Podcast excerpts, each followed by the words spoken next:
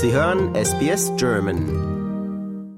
Hallo, hier ist Wolfgang Müller von SBS Radio. Ich spreche mit der neuen Schweizer Generalkonsul in Sydney. Es ist Cornelia Kamensied. Ist denn Sydney ein Posten, der Ihnen gefällt? Ja, guten Tag, Herr Müller. Besten Dank, dass Sie mir diese Plattform geben, um mich äh, den Hörerinnen und Hörern vorzustellen. Ja, natürlich, es ist Sydney. Da muss es einem ja gefallen. Das ist eine tolle Stadt. Äh, ich habe ja ein tolles Panorama von meinem Bürotisch aus. Wahrscheinlich noch nie so ein schönes äh, ähm, Panorama gehabt auf die Stadt. CBD, auf die Opera und auf den, den Harbour, auf die Bucht. Das ist wahnsinnig schön. Mir gefällt's und ich bin genau richtig mit dem schönen Wetter gekommen, also von dem her alles im, im grünen Bereich und im, im, äh, im blauen, sonnigen Bereich. Ja, Ihr Office ist ja am Bondi Junction, das heißt das Generalkonsulat ist dort am Bondi Junction und Sie haben in der Tat nicht nur einen schönen Strand nebenan, Sie haben auch einen schönen Blick über die ganze Stadt. Genau, aber der Strand ist noch ein bisschen weg, also da muss ich noch auf den Bus oder äh, 35 Minuten zu Fuß von Bondi Junction zur Bondi Beach laufen, was immer gut tut. Aber Sie haben recht, es ist wirklich eine fantastische Bucht, ähm, die immer und Beach, die immer voll ist mit Leben und Leuten von ganz jung bis ganz alt. Jeder benutzt den Teil von Bondi Beach, der ihm am besten zusagt, sei es der Bondi Beach Walk oder dann halt eben den Strand selber, um zu surfen oder zu ähm, schwimmen oder halt einfach, um sich zu treffen. Es ist wirklich eine wunderschöne Gegend hier in den Eastern Suburbs. Ist das Ihr erster Besuch in Sydney? Nein, ist es nicht. Ich war 1996 oder 1995, ich weiß es gar nicht mehr genau, habe ich zwei Monate in Canberra ausgeholfen auf der schweizerischen Vertretung der Botschaft.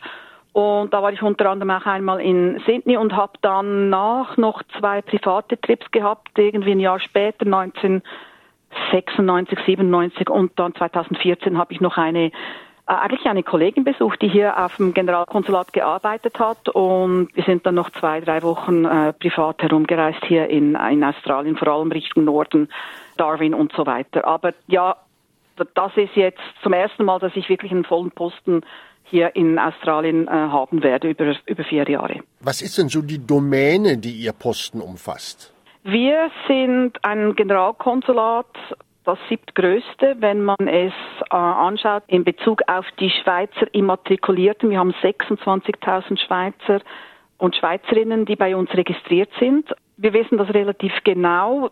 Es gibt immer einige, die wir nicht kennen, weil in der Schweiz die, die Meldepflicht besteht. Das heißt, in der Schweiz muss das bei einem Gemeindebüro gemacht werden in, in der Gemeinde, wo man wohnt oder in der Stadt, wo man wohnt.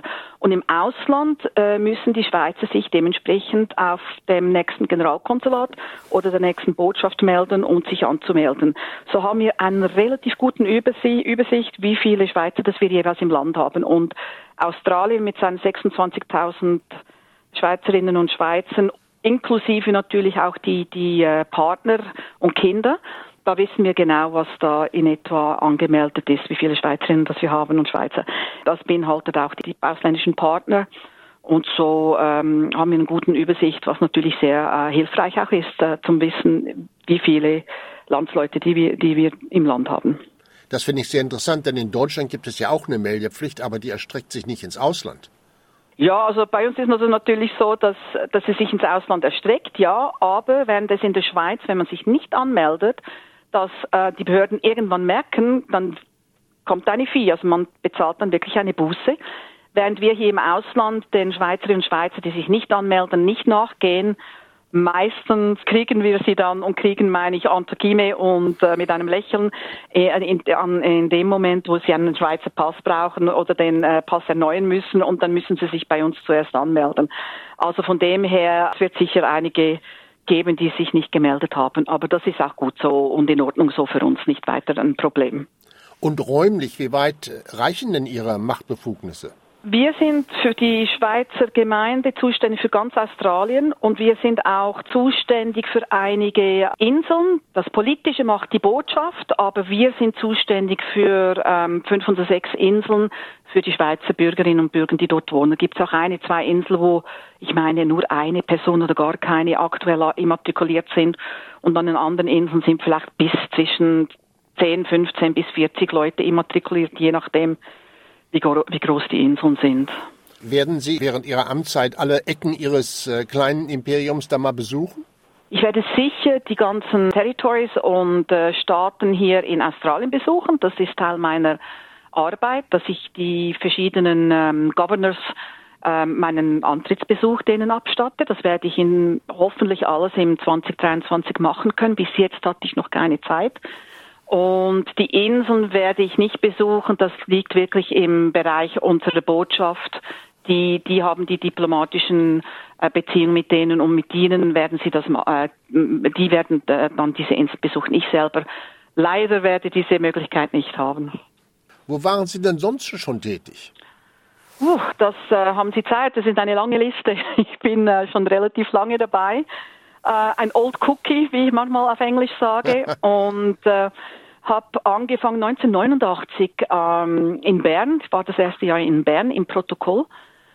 Und bin dann von Bern, wurde ich nach New York an die dann zumal noch äh, Permanent Observer Mission to the United Nations. Und von New York ging es nach Seoul, Südkorea, dann zurück nach Washington DC dann war ich in Kapstadt in, der, in äh, Südafrika. Der nächste Posten war Dar es Salaam, Tansania ist das. Und dann wurde ich nach Ramallah, Palästina versetzt. Danach war Baku, Aserbaidschan an der Reihe, gefolgt von Toronto in Kanada. Und dann konnte ich es nicht mehr abwenden und Bern hat gerufen und gesagt, so, Frau Kammensen, jetzt ist mal Zeit, äh, jetzt kommen Sie mal zurück in die Schweiz. Da war ich dann mal 18 Monate in der Schweiz um dann rauszugehen nach Bangalore äh, ins äh, sogenannte Swissnex India Büro, wo wir vor allem äh, Wissenschaftsarbeit gemacht haben. Das ist ein wissenschaftliches Generalkonsulat gewesen. Und von dort wurde ich versetzt als Generalkonsulin nach Chengdu in China. Da war ich jetzt mhm. die letzten drei Jahre. Und von Chengdu, China, ging es zurück, ging es jetzt weiter nach, äh, nach Sydney. Und ich habe noch einige kleinere Posten gehabt das sind so Aushilfsposten in Krisenfällen oder halt auch wenn Ferienablösungen notwendig sind ähm, oder andere familiäre Gründe, wo jemand länger weg ist. Und da war ich unter anderem, wie bereits erwähnt, in Canberra vor, ein, äh, vor 25, 27 Jahren, dann in Dhaka, ähm, Bangladesch und in Antananariva, wo ich jedes Jahr auch zwei Monate eine Kollegin ersetzt habe. Ich war im 2007 in Beirut während der Invasion, während des Krieges. Und ich durfte 2012 in Sochi während, dem, während der Olympiade im House of Switzerland aushelfen. Und das hat auch sehr viel Spaß gemacht, mal so nahe an den, an den ganzen, vor allem für mich als Wintersportlerin auch, an den Wintersportler zu sein. Ähm, eine tolle Erfahrung. All diese kleinen Posten finde ich immer sehr tolle Erfahrungen, weil man da relativ in kurzer Zeit sehr intensiv arbeitet und lebt. Meistens sind es äh, halt eben auch äh, teilweise Kriegssituationen oder sonstige ähm, Situationen, wo einfach das Team angewiesen ist auf zusätzliche Hel äh, Hilfe. Sind zwar immer sehr lange Tage, aber es sind auch sehr interessante Tage und ich war immer sehr gerne an diesen, in, äh, an diesen kurzfristig an, anberufenen ähm, Einsätzen. Das macht, macht mir in der ganzen Tragik, wo man dann manchmal drin ist, immer relativ viel Freude und teilweise halt auch Spaß. Beeindruckend. Also Sie haben wirklich keinen interessanten Flecken dieser Welt ausgelassen. Also wirklich, wo Sie so waren. Und es gibt ja diese banale Frage, die jetzt ja kommen muss. Gibt es einen Ort oder eine, ein Land oder einen Bereich, den Sie besonders interessant fanden? Das ist eine Frage, die kriegen wir im Auswärtigen Dienst wahrscheinlich alle regelmäßig gestellt. Und sehr oft hört man von, von den Kolleginnen und Kollegen ähnliche Antworten. Das ist sehr oft der erste Posten. Und für mich war es New York. Da war ich knapp 25, als ich angefangen habe. Es waren die Early 90s. Es war die Stadt, wo alle hin wollten. Ich hatte noch keine große Verantwortung und ich habe die Stadt genossen, wie man sie nur genießen kann. Ich war Dauer unterwegs. Da konnte sein, dass ich um 8 Uhr in der Oper saß und dann kurz nach Hause ging, irgendwie in ein paar Jeans rein und abends noch in zwei, drei Bars irgendwo in die ABCs ging, um noch irgendeine Band zu hören. Und das mehr oder weniger vier, fünf Tage die Woche. Also da, das, das war eine wunderschöne Zeit und ein erster Posten, den man wahrscheinlich so nicht wiederholen kann.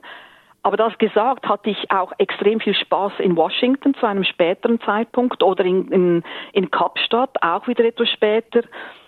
ich hatte eh das Gefühl, die Posten, die ich gehabt habe, die meisten Posten, die ich gehabt habe, die kamen bei mir immer so zum richtigen Zeitpunkt in meiner Lebensabschnittsphasen. Ich weiß nicht, ob es halt einfach so gerade ist oder ob ich das Beste daraus gemacht habe, das kann ich so nicht sagen. Aber auf einer persönlichen Ebene, ich spreche jetzt vor allem auf der persönlichen Ebene, waren die Posten an für sich immer zum richtigen Zeitpunkt äh, für mich am richtigen Ort. Also das, das ist, war schon sehr toll. Wenn ich Ihnen so zuhöre, interessant wie das ist, wenn man so ein Nomadenleben führt, hat man denn dann Zeit überhaupt Freundschaften aufzubauen? Man zieht ja ständig rum und eins ist interessanter als das andere. Und am Ende hat man gar keine Freunde. Die neuen Technologien haben alles sehr viel vereinfacht. Ich mag mich erinnern, als ich in New York anfing, da kostete mich die Minuten, Minute Telefongespräch in die Schweiz zu meinen Eltern 2 Franken 40 dann zumal. Da sitzt man dann mit der Uhr auf dem Pult am Telefon und sagt, so jetzt ist gut, das sind jetzt mal 60 oder 80 oder 100 Franken, die ich dafür telefoniert habe in 10, 15 Minuten. Da, da, da timet man sich. Und mhm. das sind natürlich Erfahrungen, die, die hat man heute nicht mehr. Heute nimmt man ab und ist Dauer am Telefon mit der ganzen Welt. Also das waren schon noch mhm. andere Zeiten.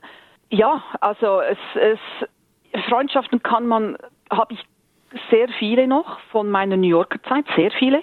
Die sind geblieben, aber es heißt auch ein Stück Arbeit. Also ähm, das, ich sage immer, das liegt an mir. Ich bin diejenige, die weiterzieht, auch in der Schweiz. Ich bin diejenige, die nicht in der Schweiz ist. Und wenn ich die Freundschaften aufrechterhalten möchte, dann liegt es zu einem größeren Teil, finde ich, an mir, derjenigen, die nicht dort ist als an der, auf, der anderen, äh, auf der anderen Seite. Das gesagt, wenn natürlich nie etwas von der anderen Seite kommt, dann bin ich dann auch irgendwann so weit und denke, gut, jetzt lasse ich das mal kommen. Wenn nichts kommt, ist auch gut. Also nur immer von meiner Seite kann es nicht sein.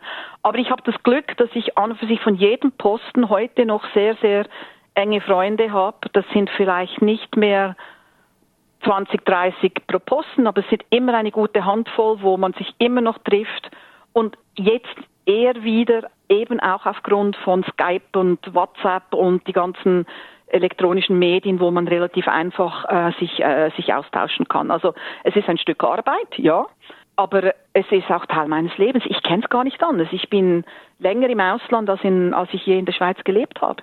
Also das ist wirklich, zwei Drittel meines Lebens habe ich im Ausland verbracht. Und das, mhm. das, das zeigt sich dann halt eben auch am Freundeskreis, der nicht, in, nicht nur in der Schweiz ist, sondern wirklich global in all diesen Ländern vertreten ist. Sie haben Ihre diplomatische Karriere begonnen, im, glaube ich, im gleichen Jahr, in dem die Mauer gefallen ist, 1989, sagten Sie, glaube ich. Und, das ist korrekt, ja. Und, und heute, damals gab es den Kalten Krieg noch, heute ist die Welt so ganz, ganz anders. Hat sich eigentlich die diplomatische Arbeit verändert?